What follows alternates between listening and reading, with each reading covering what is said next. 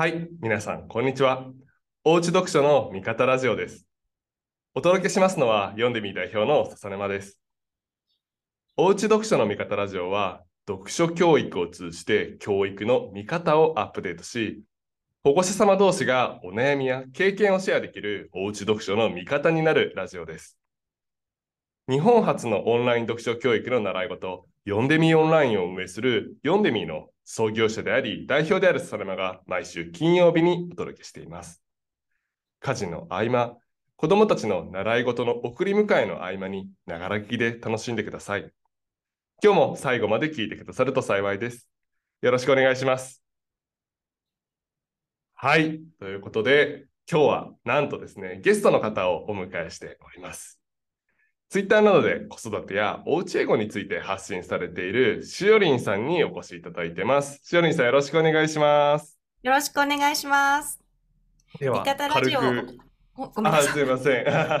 すいません。じゃあちょっと軽く自己紹介をお願いできればと思います。はい。味方ラジオをお聞きの皆さん、こんにちは。しおりんです。えっと、主にツイッターで、えっと、おうち英語や子育て、家庭での関わりなどについて発信しています。えっと、子供が2人いまして、小学校うんうん。3年生の男の子と、小学校1年生の女の子がいまして、まあ、あの、うんうん。2人の家庭での、あの、様子ですとか、あの、おうち英語、どんな風に進んでますとか、そういったことを普段は発信しています。あとは、私自身はアメリカの大学うんをう出ているので、あの、うん。留学情報などについても集めていたりですとか、まあ、そういったことも、あの、シェアしたり、あの、ちょっとずつですけど、今しているところです。よろしくお願いします。よろしくお願いします。あの僕もツイッターとかの投稿を拝見しておりまして、ありがとうございます。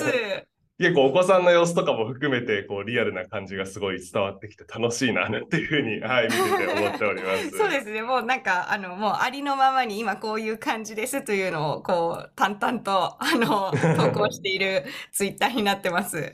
ありがとうございました。ちょっと今日は保護者さん目線でお子さんのこう現状なんかもこう絡めながらお話をお聞きできれば嬉しいなと思います。はい。よろしくお願いします。はい、よろしくお願いします。じゃあ、早速読書についての話題をさせていただければと思うんですけど、はいまずはお子さん、今お二人いるっていうふうにおっしゃってたと思うんですけど、本ははいお好きですか、本は二人ともすごく好きですね。苦手意識はないようなので、あの、よく読んでいます。えー、なんかどれぐらいとかありますか？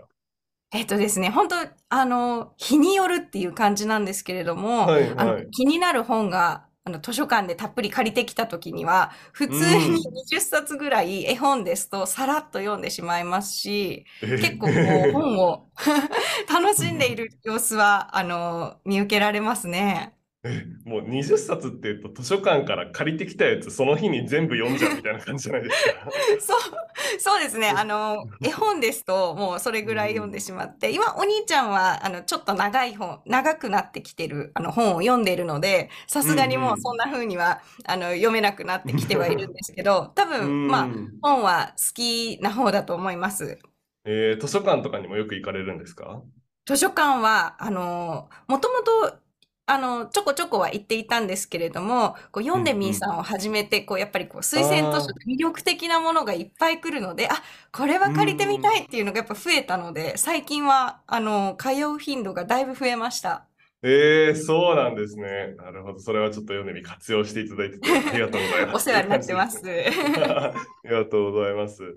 ちなみに、えーこの、まあ、図書館っていうところと、まあ、もう一方で本の用意っていうと買うっていうのもあったりすると思うんですけど、お家には結構本とかも多くご用意されてたりされますか？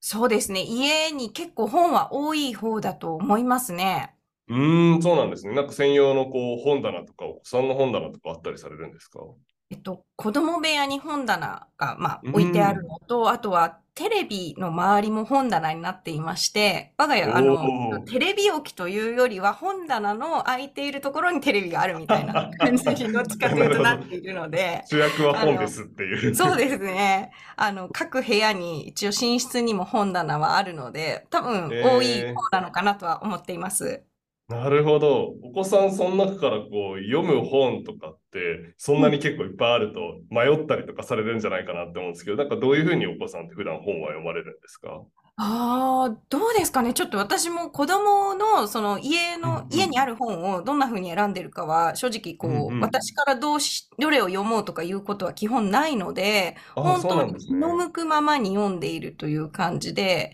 で、やっぱり、あの、うんう1ん。年、2年ずっとほったらかしにされてた本を急に読む気になって読んでいる時とかもあるので、こう、ちょっとね、あの、読む本だけを置いているというよりは、まあ、うあの。今興味のないぶあの分野も含めていろんな本を置いてあるという感じですね。めちゃくちゃ素敵ですね。こありがとうの、ございます。読んでみていろんなこう保護はい。者さんのこうご家庭の様子とか本棚の。活用法とかもお聞きしてる中ですはい。ごいやっぱ重要だなと思うのは読まない本もというか、まあ、それこそ。ちょっとレベル高くてまだ早いかもみたいな本はこう、まあ、おすすめはしないけど本棚にはさしてあるみたいなあのいつかあ興味を持ったりするよねとか、まあ、ジャンルとかも含めてですけどあ、はい普段はい。読まない本もこう混ぜて置いてあるとかっていうと結構お子さんの興味の広がりに直結するななんていうことをすごいあ、感じてまして。そうかもしれないですね。うん、なんかそこはすもごい素敵だう、なって思いん。ました。子供の本棚に私の本も上の段の方にちょっと入れさせてもらってるんですけど、まあ、それを見て子供がこれに挑戦したいと言って私の持ってる小う説におん。兄ちゃんは挑戦をしたことが何度かあえるので、え、やっぱり内容が気に入ればちょっとう大変で一生懸命読んでいたので、すやっぱ。りそうやってこうね、いろんな本があるっていうのはういいのかなと思ん。いますね。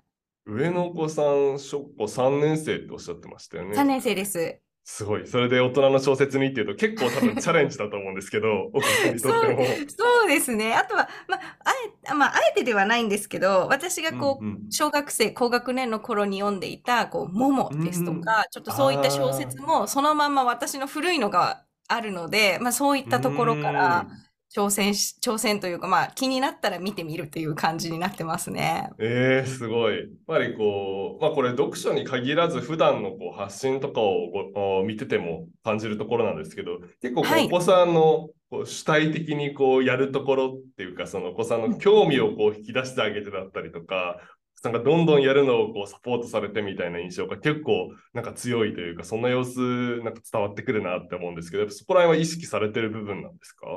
そこら辺は、あの、なるべくこう、私がこう、強制させることはないようにしうんうん。ていて、まあ子供がやっぱり自発的にこれをやりたいってやったことですとか、今ちょうどこれに興味があるっていううところにん。沿ったものをこう、一緒に準備をしたりとかはしてるんですけれども、ええこう、やっぱり、あこの本人のやる気とうんいううんか、やってみたいっていうのをすごく大切にはしているつもりです。ええなるほど。なんか、そういうことをこう意識されてる保護者さんとかの中でも、まあ、特に読書とかについても同じなんですけど、すごいお聞きするのが、一方で子供のやる気だけに任せると結構偏ってしまったり、なんか子供のこうモチベーションが全然上がらなくなっちゃう時期があったりとか、なかなかこう、はい。コントロールが難しいというか、うんうあの、お。子さんの波だったりとか偏りだったりに対してどうすればみたいなお悩みとかも聞いたりするんですけど、シアリはい。ンさんの中ではそこはどういうふうにこう対応してるとか向き合ってるとかってありますか？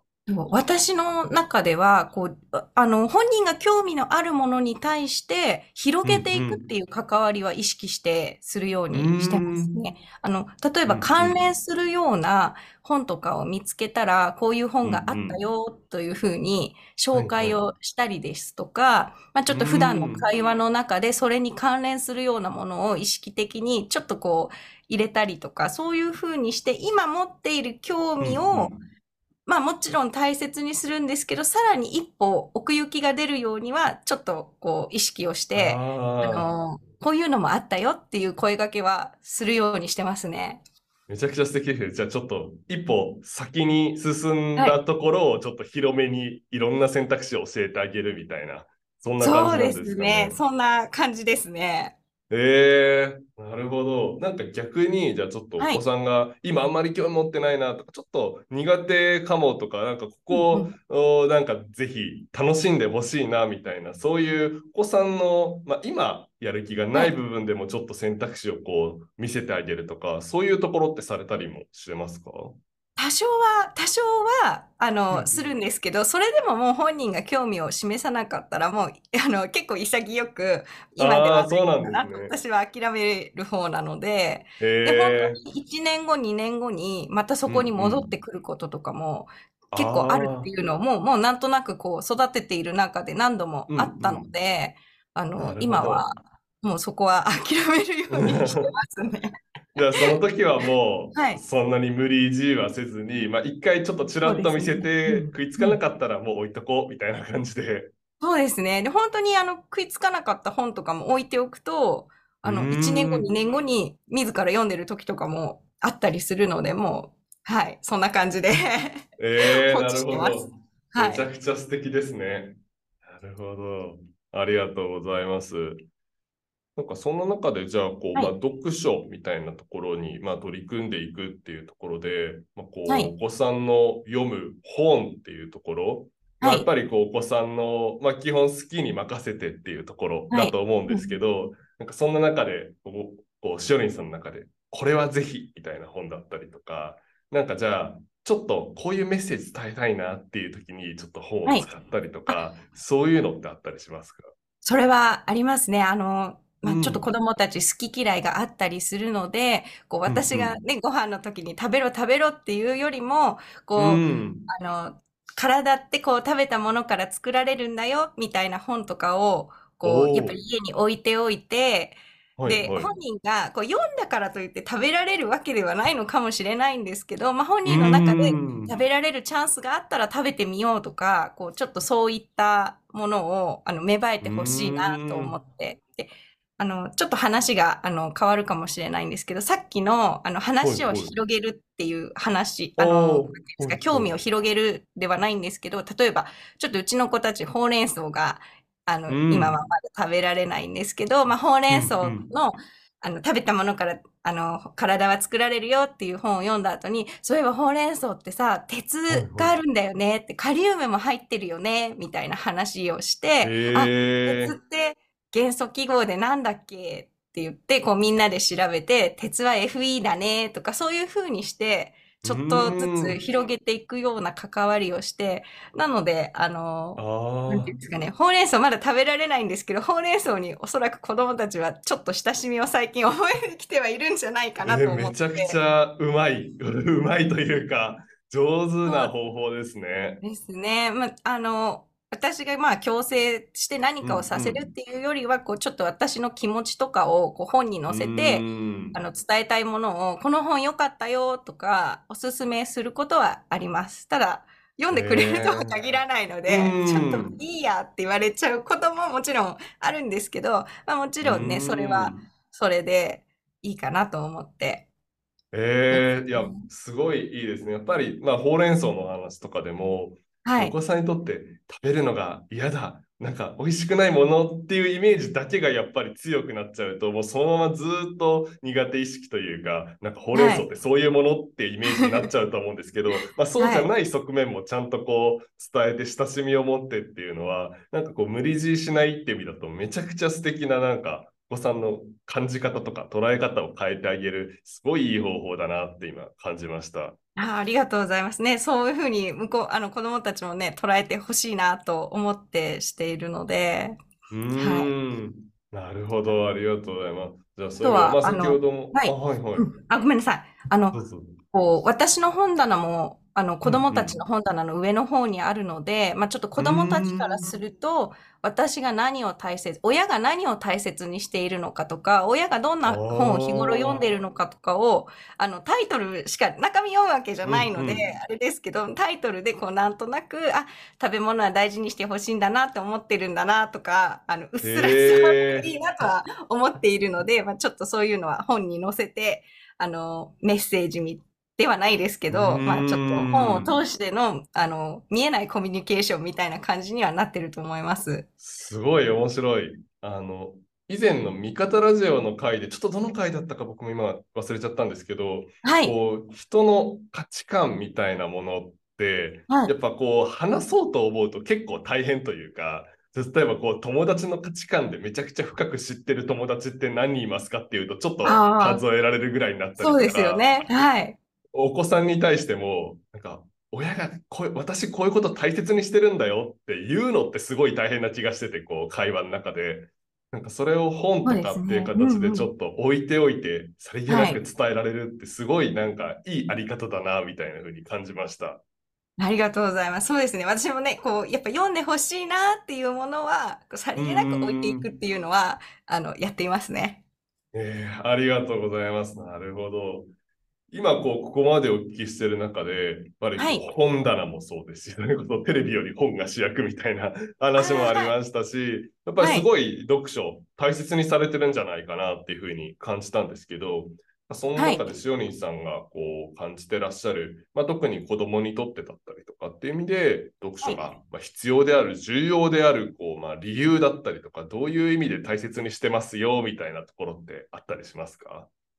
そうですね。ちょっとこう言葉で表現するのは難しいんですけど、やっぱり読書ってこうすごく土台ん、ベースとなるものだなと思っていまして、特に我が家の場合は、英語も同時並行で、おうち英語もずっと進めているので、日本語がうちの子たちは日本に住んで公立小に通っているので、あの当然母国語でなっているので、うん。やっぱりそこのベースの部分が日本語で理解できないものは英語でも理解は難しいですし、こううん完全にうんあの土台になる部分という意識で読書にはあの接してますね、取り組んでますね。なるほど。以前、この味方ラジオでもこう対談させていただいた東大博士号ママさんっていう、まあ、ツイッターとかで主に活動さ私もれてる。聞きました。あ、本当ですか？ありがとうございます。やっぱその中でも、まあ、英語よりも前に、まあ、というか、まあ、母国語の語学力みたいなものが、やっぱすごいこと題として大事だみたいな話をしてくださっていて、やっぱりそことこう、まあ、通ずるところというか、やっぱり同じような、あの、塩見さんもイメージを持たれてるってとこですかね。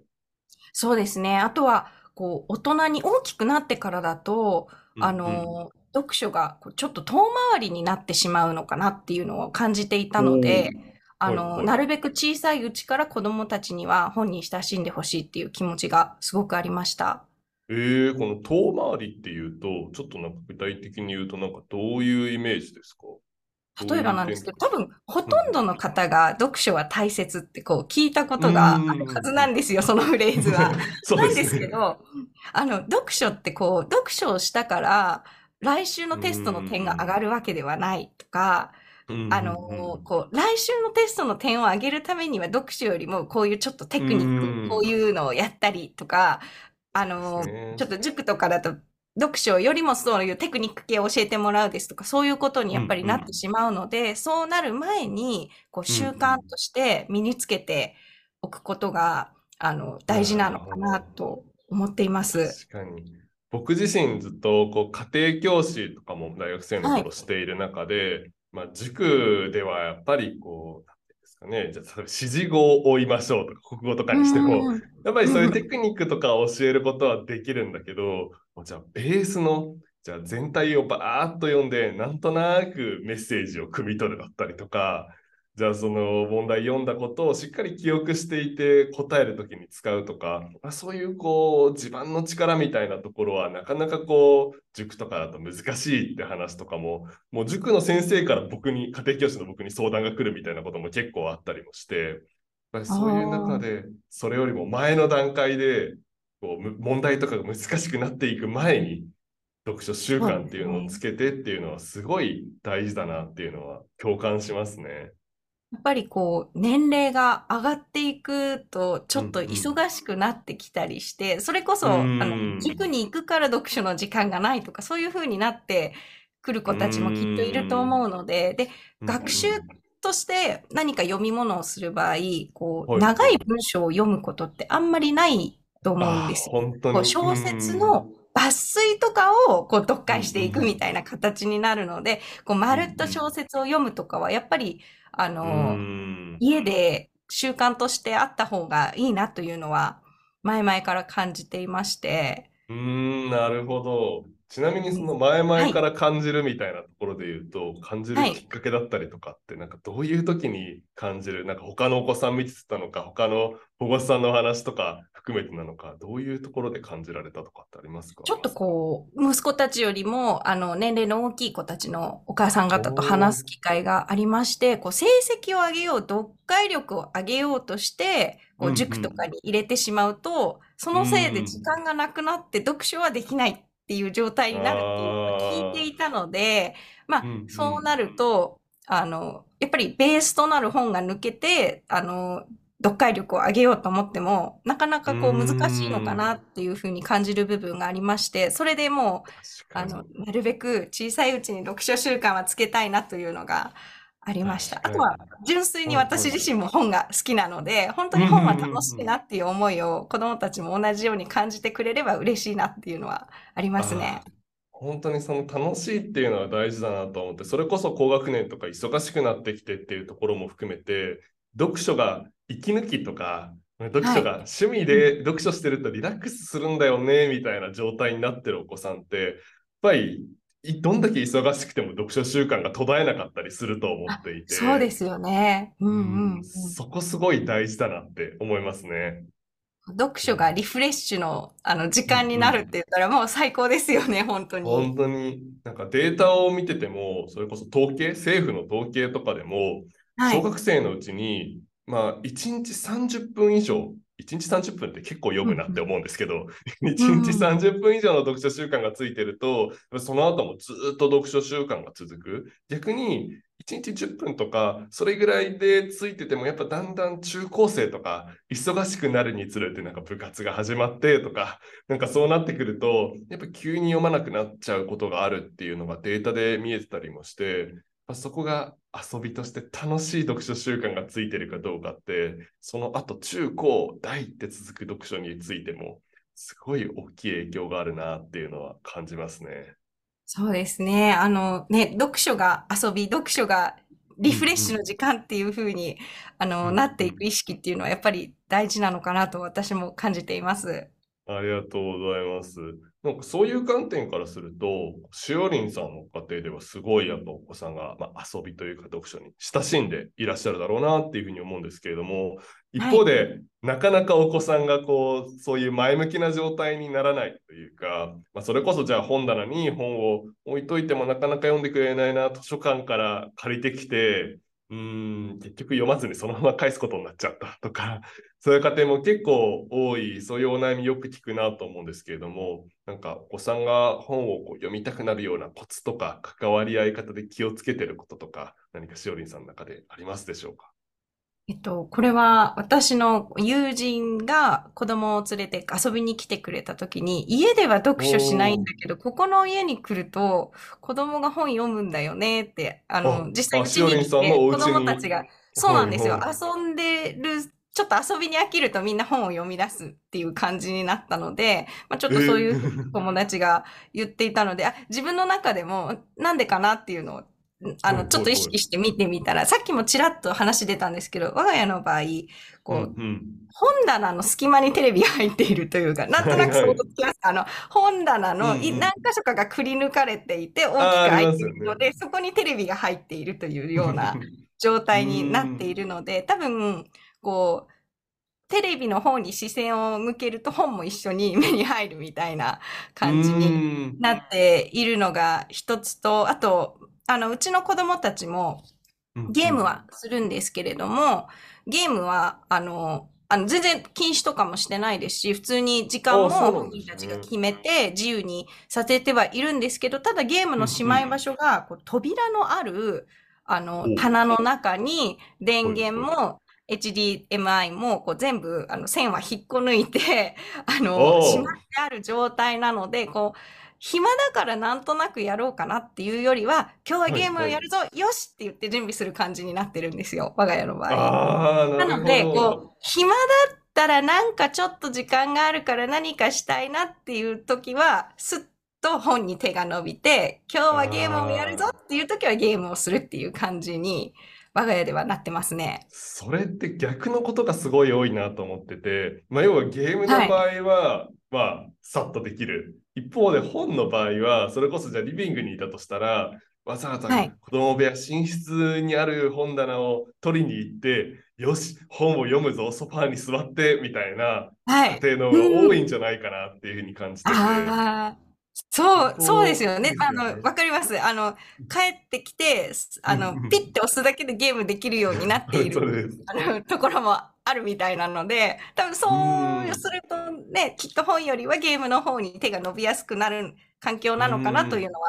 なんとなく思いますね。えーでもなんかすごいやっぱ素敵だなと思ったのは禁止してるわけじゃないっていうのはあの禁止することが悪いかっていうとまたちょっとその子育ての方針とかにもよると思うのであれなんですけどやっぱりその禁止するとお子さんも反発しちゃってすごい喧嘩になっちゃってみたいな話とかもよく聞いている中でそうじゃない形で、でもこう本の方を優先度高くというかお子さんの中でも本手が伸びるようにする環境みたいなものを作ってらっしゃるのめちゃくちゃ素敵だなって思いました。あありがとうございます。うーん。なんか読んでみでもこのリビングに本をこう置きましょうみたいなこと、それこそお子さんのまあ一番こう目に入って何回も目に触れる場所に本を置きましょうみたいなアドバイスでさせていただくこと多いんですけど、はい手に取りやすさ、ゲームと比較してみたいな観点はなかったのですごい面白いなって思いました。そうなんですね。やっぱりね、こう子供がいて、うちはもうゲームも本もあるので、どこにしまおうかなってなった時に、まあ、うん行き着いたのがそういうしまい方だったので、いやすごい。でも、あの、ゲームが好きな友達が来てもゲームに飽きると、やっぱり本を読み出すんですよ。子供、息子、あの、息子と息子の友達が来た場合は。なので、やっぱこう、手に取りやすさっていうのは結構大事なポイントなのかなっていうのは、自分の子だけじゃなくて、お友達も見ていて思ったりしますね。すごい。やっぱりこの味方ラジオで大切にしている一個のポイントとして、はないか。なか各ご家庭の読書の取り組みってやっぱお家の中なので見えないことが多いじゃないですか。あそうでですよね。はい。それをぜひこう味方ラジオで シェアできるような場になったらなと思ってたんですけど、まさに今のエピソードは、まあ、しおりんさんのご家庭とその、まあ、お友達の様子っていうところでめちゃくちゃリアルなお話が聞けてよかったなと思います。あありがとうございま。す。いえいえ、ありがとうございます。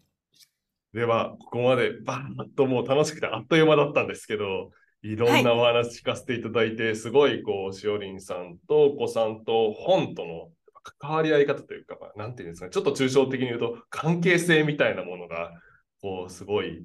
なんていうんですかね、あったかいつながりがあるなっていうのを感じて、すごいいい話を聞かせていただくことができました。ありがとうございます。ありがとうございます。最後に改めまして、しおりんさん、今日はありがとうございました。どうもありがとうございました。はい。それでは、えー今日の味方ラジオはここまでになります。最後までご視聴くださりありがとうございます。今回の味方ラジオが面白かった、ためになったという方は、ぜひアンケートへのお便りをお待ちしております。お便りは一言のみ、投票の部分のみでも参加可能になっておりますので、どしどしお送りいただければと思います。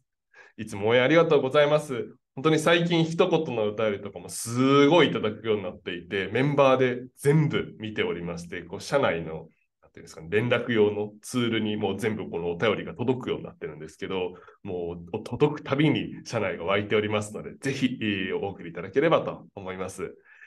お便りは味方ラジオの特設サイトに掲載されている Google フォームや Spotify や Apple Podcast の概要欄、読んでみるの会員であれば LINE のメッセージや YouTube の概要欄にも Google フォームが設置されておりますので、そちらからお送りください。概要欄には今回登場したノートや味方ラジオの過去回へのリンクもありますので、ぜひチェックしてみてください。最後に Twitter や Instagram にて、ハッシュタグおうち読書の味方ラジオで感想のハッシュタグ投稿いただければ幸いです。それでは今回はここまでになります。また次回お会いしましょう。さよなら。